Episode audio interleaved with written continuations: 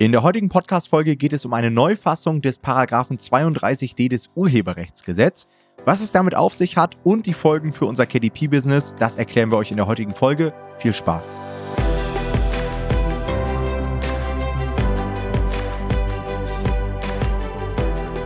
Hallo und herzlich willkommen zu einer neuen Folge des Verlagsniveau Podcast und heute wollen wir uns einmal mit einem rechtlichen Thema auseinandersetzen und zwar mit der proaktiven Auskunftspflicht für Urheber. In den letzten Jahren hat sich einiges im Urheberrecht getan und wir wollen euch in der heutigen Folge einmal für eine Thematik sensibilisieren, die für uns Kindle Publisher in Zukunft eventuell unangenehm werden könnte, die Mehraufwand bedeutet, vielleicht sogar finanziell einen Einfluss auf uns haben wird. Und ich denke mal, es ist schon relativ wichtig, da frühzeitig darauf hinzuweisen, um einfach ein Bewusstsein für dieses Thema zu entwickeln. Denn ich bin mir sehr, sehr sicher, dass mindestens 90 Prozent von euch davon noch nie gehört haben. Da wir hier in dieser ganzen rechtlichen Zone sind, haue ich natürlich nochmal ein, zwei Disclaimer raus. Also erstmal sind wir keine Experten auf diesem Gebiet, wir sind keine Anwälte. Das heißt, wir können euch dahingehend auch nicht beraten. Wir wollen euch hier lediglich nur über diese Änderung informieren und das auf Basis unserer aktuellen oder unseres aktuellen Researchs und unserer Erfahrung. Auch hier muss man nochmal dazu sagen, dass wir uns jetzt erstmal nur einen groben Überblick verschafft haben. Ja? Wir hatten jetzt keine Kapazitäten, uns hier stundenlang in die Thematik einzuarbeiten. Das ist auch gar nicht unser Fokus, sondern wir haben uns einen groben Überblick verschafft, verschiedene YouTube-Videos dazu angeschaut, verschiedene Blogartikel und wollen jetzt einfach mal zusammengefasst und verständlich das aufbereiten, was wir uns selbst dazu angeeignet haben. Es wird so sein, kann ich euch jetzt schon mal sagen, dass sich da in den kommenden Wochen und Monaten wahrscheinlich einiges ändern wird. Immer mal wieder Updates veröffentlicht werden, vielleicht auch die ein oder andere Rechtsprechung.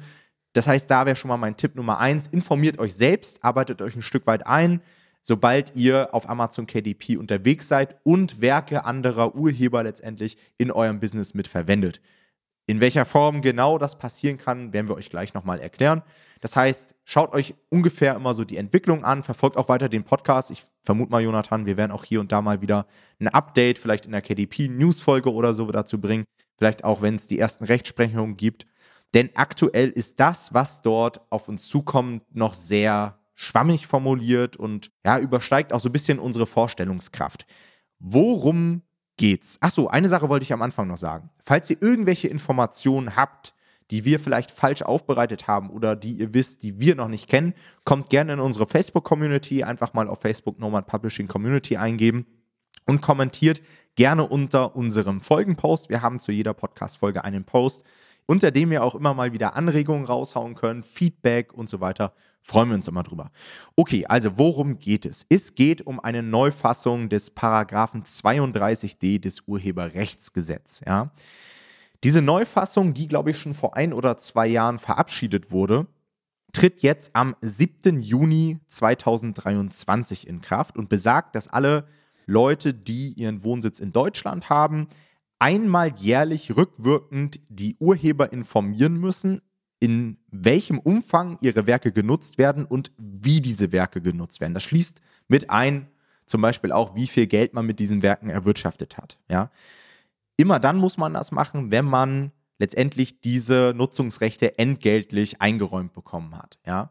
Das heißt, vereinfacht ausgedrückt, sobald ihr mit einem Texter zusammenarbeitet, mit einem Ghostwriter, diesen Ghostwriter einmalig bezahlt, ihr dann ein ähm, Nutzungsrecht eingeräumt bekommt, dann müsst ihr ab dem 7. Juni, wenn ihr dann in Deutschland wohnt, einmal jährlich rückwirkend diesem Urheber oder diesem Texter darüber informieren, was mit seinem Text passiert ist, wie ihr diesen nutzt und was der so abgeworfen hat. So. Das hört sich jetzt natürlich erstmal krass an. Also ich war ehrlich gesagt auch schockiert, dass man das machen muss.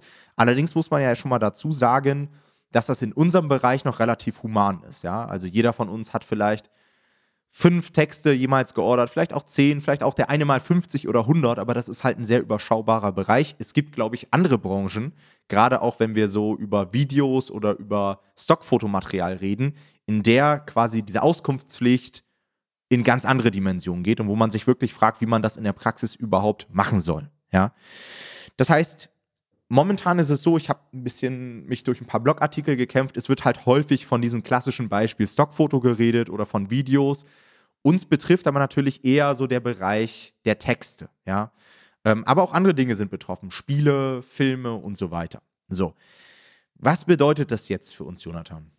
Ja, also erstmal, wenn man das so hört, dann riecht man quasi schon den Aufwand, der da betrieben werden muss. Ja, also wenn ich mir vorstelle, dass man das äh, ja, einmal jährlich quasi machen muss, da alle Leute zu ähm, informieren, wie viel man mit ihren Werken verdient hat. Und das sind äh, ja hauptsächlich Texte, genau, aber ich würde halt auch denken, es sind ja wahrscheinlich auch die Cover-Designer, die meine Cover gestaltet haben, die ich da informieren muss, weil ich für die auch die Nutzungsrechte erworben habe, entgeltlich.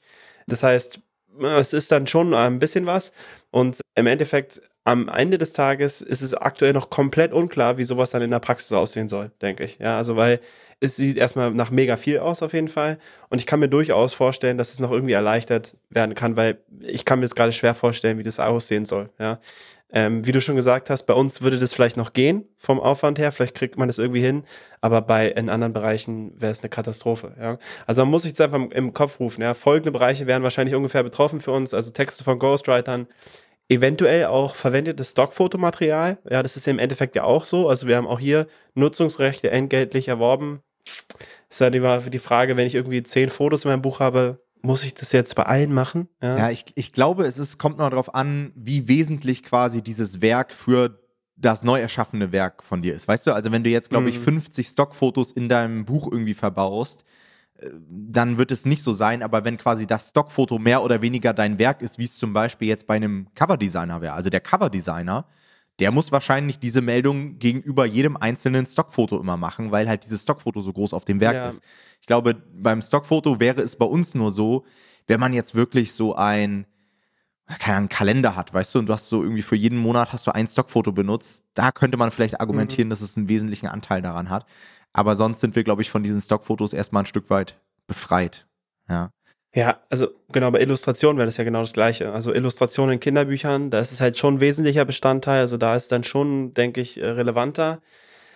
Also auch wir, es ist ja absolutes Raten eigentlich so ein bisschen. Es ist überhaupt noch nicht klar. Und ich bin mir eigentlich sicher, dass es da Erleichterungen geben wird. Also ich bin erstmal der festen Überzeugung, dass wir sowieso erstmal Rechtsprechung zu dem Thema abwarten müssen. Ja, also ein Gesetz, was es gibt, ist immer erstmal das eine und dann muss irgendjemand mal gegen irgendwas klagen, damit wir wissen, was ein Gericht dazu sagt und das alles mal einordnet, weil und das quasi mit der Praxis füllt. Ja, weil bis jetzt ist es halt nur ein Gesetz und es ist sehr sehr schwer irgendwie einzuschätzen, wie das wirklich funktioniert und ich glaube, dass die Rechtsprechung ähm, da sehr sehr viel aufklären wird.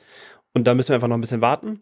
Und wenn es tatsächlich aber so weit kommt, dass es tatsächlich eins zu eins so, wie wir uns das hier gerade ausmalen, im schlimmsten Fall umgesetzt werden wird, dann wird es wahrscheinlich relativ schnell irgendwelche Anbieter geben oder Softwareentwickler, die dafür angenehme Lösungen entwickeln werden, denke ich. Weil da kann man dann tatsächlich ja sehr, sehr schön viel Geld machen mit einem Tool, was vielleicht relativ automatisiert ist. Das heißt, das kann ich mir schon durchaus vorstellen. Aber völlig unabhängig davon, wie das jetzt dann tatsächlich passiert, ist ja für uns eigentlich die wichtige Frage, was machen wir jetzt? Ja, also wie bereiten wir uns darauf vor? Was würdest du sagen, Tom? Machst du das im Juni jetzt erstmal oder ähm, wie bereitest du dich darauf vor? Also ich sehe mich im Juni noch nicht an jeden der Texter irgendwie eine Meldung abschicken. Ich wüsste ehrlich gesagt, es, es geht ja auch um das Wie, ne? Also selbst wenn ich jetzt sagen würde, hey, ich würde es gern machen, wie willst du das machen? Also über Textbroker jetzt einfach irgendwie dem Texter was ja. schicken. Du kannst nicht mal ein Dokument verschicken über Textbroker, so nach dem Motto. Vor allen Dingen, was schickst du dem? Schickst du dem die Tantiemen, die Verkaufszahlen, den Gewinn? Was ist überhaupt, weißt du, was ich meine? Also, ja. es ja, wird halt auch überhaupt nicht gesagt, wie das auszusehen hat. Zumindest habe ich das nicht in Erfahrung bringen können. Das heißt, ich vermute, dass meine Vorgehensweise jetzt auch erstmal abwarten sein wird. Und ich denke mir auch so, hm, also was ich zum Beispiel nicht verstehe, warum macht man es nicht andersrum? Also warum macht man das nicht so, dass der Urheber das aktiv irgendwie einfordern kann und dann der, die, die das eben wirklich wissen wollen oder brauchen, die melden sich halt bei uns, die stellen irgendwie, es gibt so ein Formular oder so und das füllt man dann aus oder so. Das würde ich vielleicht noch verstehen, weil du würdest damit so viel Verwaltungsaufwand einsparen. Ja ich glaube, so war das früher. Es gab das schon quasi, dass eigentlich die Urheber sich bei den anderen melden, also den Dienstleistungsempfängern oder wie man die auch mal nennen möchte, melden mussten. Und ich glaube, das Problem war, dass die an die nicht rangekommen sind, weil die keine Auskunftspflicht hatten irgendwie. Ja. Und ähm, ich glaube, das, ich glaube, das war jetzt so ein Doppelding, dass sie nicht nur, also dass wir quasi äh, nicht nur eine Auskunftspflicht bekommen haben, sondern auch noch quasi es umgekehrt wurde, dass wir sie auch noch informieren müssen. Ja. Also nicht nur, dass wir es ihnen sagen müssen, sondern dass wir aktiv auf sie zugehen müssen. Das heißt, quasi kam im Doppelpack und das ist natürlich tough. Ja, mhm. also ein Schritt wäre, hätte da erstmal gereicht. Also ich glaube, ich werde es ähnlich machen. Also ich glaube, ich werde auch äh, jetzt nicht irgendwie alles auf den Kopf stellen, sondern ich werde es mal, ich werde mich zurücklehnen und das Ganze entspannt betrachten. Und Rückstellung bilde ich sowieso grundsätzlich für irgendwelche unvorhergesehenen Sachen. Insofern, da bin ich äh, relativ beruhigt. Und gleichzeitig muss man auch sagen, bei mir ist es so, ich bin sowieso an sich nur noch in Expertenkooperationen unterwegs. Das heißt, ich beteilige die Leute sowieso. Ja, aber dieses Thema habe ich noch gar nicht angesprochen, denn der Hintergrund, warum sowas vielleicht für die Urheber interessant sein könnte, ist halt dieser Bestseller-Paragraph, den wir noch gar nicht angesprochen haben. Das wäre nämlich dann ja. nicht 32, was war das vorhin, D, sondern 32a. Und da könnt ihr auch mal reinschauen. Das ist eine gesetzliche Regelung über eine nachträgliche Erhöhung der Vergütung zugunsten der Urheber. Also einfach ausgedrückt, bei einem überproportionalen Erfolg des Werkes, in unserem Fall des Buches, kann es durchaus sein, dass der Urheber, in unserem Fall der Texter, nachträglich nochmal eine angemessene Beteiligung erhält. Auch hier alles super schwammig. Es wird nicht mal festgelegt, wann ist es denn ein überproportionaler Bucherfolg. Ja auf was bezieht sich das? Umsätze, Gewinne, inwieweit wird dann jemand da beteiligt? Ja, wird überhaupt nicht gesagt. Aber das ist vermutlich der Hintergrund, weißt du, dass sie eingeführt haben, ja. dass man das proaktiv melden können, damit die Urheber, wenn sie merken, okay, da ist tatsächlich ein überproportional hoher Erfolg, dass sie das irgendwie geltend machen könnten, was eben vorher nicht möglich war. Und dann hast du natürlich absolut recht, wenn du dann sagst, okay, ich mache sowieso nur Expertenkooperationen, dann ist halt sowieso easy, ne? Weil da kommen dann keine Nachforderungen oder so. Für alle anderen, die jetzt vor allen Dingen sehr, sehr häufig per Einmalzahlung zum Beispiel mit Ghostwritern irgendwas ausgemacht haben, da müsste man dann halt gucken, ja, inwieweit das in der Praxis dann tatsächlich Anwendung findet. Ich würde sagen, im Zweifel, wenn ihr wirklich auf Nummer sicher gehen wollt, äh, dann bildet ihr bei euren absoluten Top-Performern, bei denen sowas überhaupt möglich sein könnte, weil das vielleicht überproportional großer Erfolg ist, bildet ihr halt mal eine Rückstellung in Höhe von 5% oder sowas. Aber wie du sagst, das machen die meisten sowieso für die Steuer. Also ich mache das zum Beispiel immer so bei meinem Einzelunternehmen, dass ich da pauschal 50% zurücklege, falls ja. doch mal die Steuer irgendwie falsch kalkuliert wurde und so weiter, dass ich da immer liquide bin. Man muss auch sagen, grundsätzlich, so viel Chaos das potenziell bei uns verursachen kann, an sich muss ich ehrlich sagen, dass ich die Regelung gut finde. Also ich finde es äh, im Kern gut zu sagen, wenn jemand äh, als Ghostwriter hier ein Buch geschrieben hat, was äh, zigtausend Euro im Monat verdient und du hast vielleicht 1500 bekommen, finde ich das gut, wenn derjenige nochmal was bekommt. Also das finde ich einfach fair. Die Frage ist so ein bisschen, wie man das regelt vernünftig, aber im Kern muss man sagen, die Idee, die dahinter steckt, finde ich eigentlich vernünftig.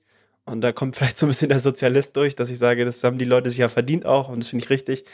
Aber der Weg ist irgendwie noch sehr unpraktikabel. Ich stimme dir zu.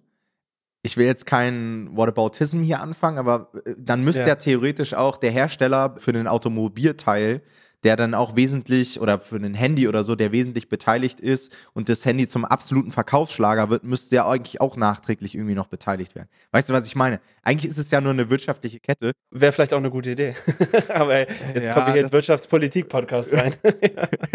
nee, aber ich finde den Gedankengang an sich auch interessant und ich glaube, also was ich nicht verstehe, ist, warum regelt man das dann nicht genauer so? Und ich glaube, man ja. regelt es nicht genauer, weil die Gesetzgeber diesen Case von uns gar nicht auf dem Schirm haben. Die haben wahrscheinlich ganz andere Szenarien im Kopf. Ich habe zum Beispiel gehört, so bei Filmen, ja, wenn da jetzt irgendwie der Drehbuchautor was schreibt, dann Einmalzahlung bekommt und der Film dann irgendwie Oscars gewinnt und komplett durch die Decke geht, dass man ja. dann nachträglich noch stärker an dem Filmerfolg beteiligt wird. Und sowas finde ich auch cool. Ich glaube, das war so ein riesiges Thema mit Till Schweiger. Der hatte doch irgendwie genau. so diese Frau, die die Drehbücher geschrieben hat. Ja, genau, und da ist es ja auch völlig berechtigt. Also ich finde das durchaus gut. Nur wie gesagt, für uns, wenn es eins zu eins auf uns anwendbar wird, wird es nicht praktikabel sein. Wir warten ab. Es wird schon irgendwie noch rauskommen, was da passiert. Genau, wir hatten ja auch im Vorgespräch schon gesagt, häufig ist es dann am Ende gar nicht so streng, wie das am Anfang angekündigt wird und alle machen sich Sorgen und am Ende ist es wesentlich entspannter. Aber wie ich am Anfang schon gesagt habe, ich glaube, wichtig ist, sich da mal so ein bisschen reinzuarbeiten, ein Gefühl dafür zu bekommen, denn es wird einfach Teil unseres Publishings sein in den nächsten Jahren und dementsprechend müssen wir halt die Prozesse neu strukturieren, dass sich das für uns weiterhin lohnt, dass wir das auf dem Schirm haben und dass wir halt auch so eine Änderung irgendwie so mit einarbeiten, dass das jetzt kein Riesenmehraufwand ist und kein finanzielles Risiko vielleicht auch darstellt. Ja. ja. Alright. Das war's mit dieser Folge. Wie gesagt, wir haben dazu extra einen Folgenpost, falls ihr da noch irgendwie Input habt. Ansonsten sehen bzw. hören wir uns dann in der nächsten Folge. Macht's gut. Ciao, ciao. Ciao.